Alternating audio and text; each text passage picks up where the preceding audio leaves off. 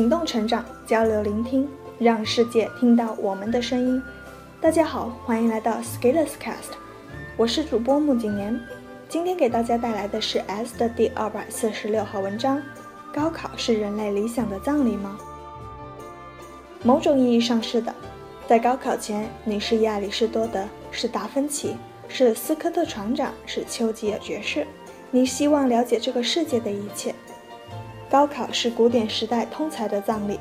高考后，你是银行家，是程序员，是画家，是建筑师。你是一枚专业的螺丝钉。每个人都是一部浓缩的文明史。你所回望的高三，那是一个落幕的人类文明的青春。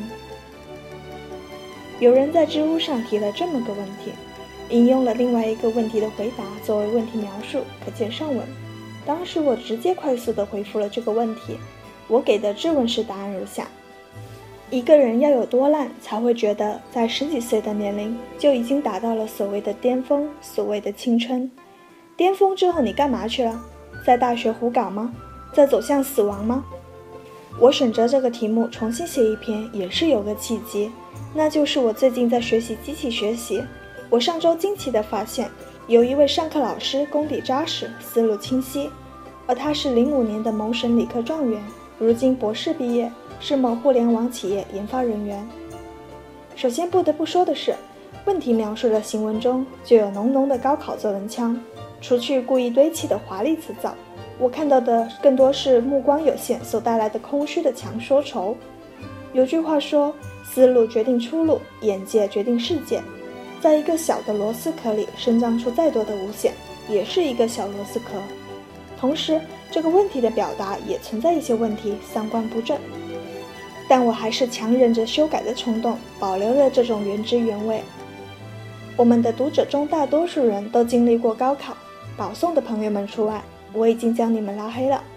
的确，你不管是文理都会略知一点，就像一个酒保来到地窖，全部都是酒坛子，各种工艺制造。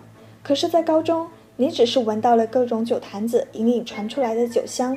也就是那么几个分子跑到你的鼻孔里，你未曾打开任何一坛酒，然后你宣称自己是品酒大师了，掌控着人类酿酒文明的精华，这是个什么道理呢？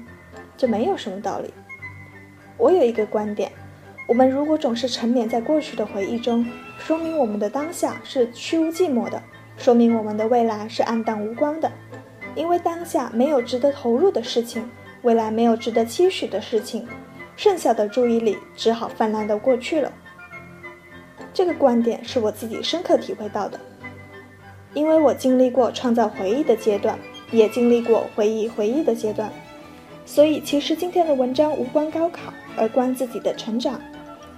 我们在校园里的成长仿佛是最快的，你会感觉差一个年级似乎差了许多，而在社会里面，似乎严格的层级被打破了。一个四十岁的人甚至可以与一个二十岁的人约战于网络直播，而毕业走出社会后，许多人就不再有成长了，默默的工作，默默的循规蹈矩，告诉自己想做的事情不可能，告诉自己现实太残酷，没办法。可能在这些人的心中，高考永远是美好，但是又凄惨的，因为我曾经那么牛逼，现在却一地鸡毛，于是我无限怀念。但是也会有人在不断的成长啊！一个班的同学毕业后，大家各奔东西，二十年后再聚，全然不一。排除掉机缘的因素，剩下的就是自己对于成长的诉求有多少。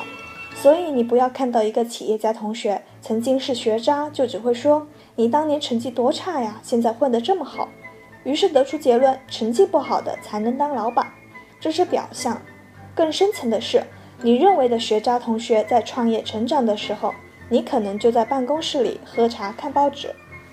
再不济，如果你真的觉得那个时候是琴棋书画样样精通，那你现在作为一个大活人，为什么不可以再学？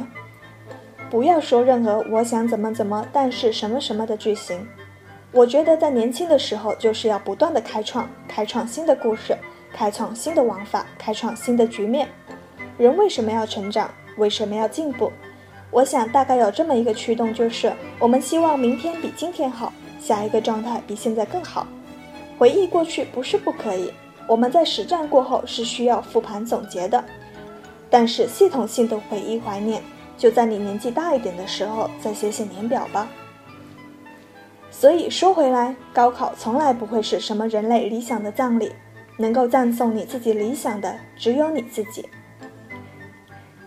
以上就是文章的全部内容了，感谢你的收听，我是主播木槿年，我们下期再见。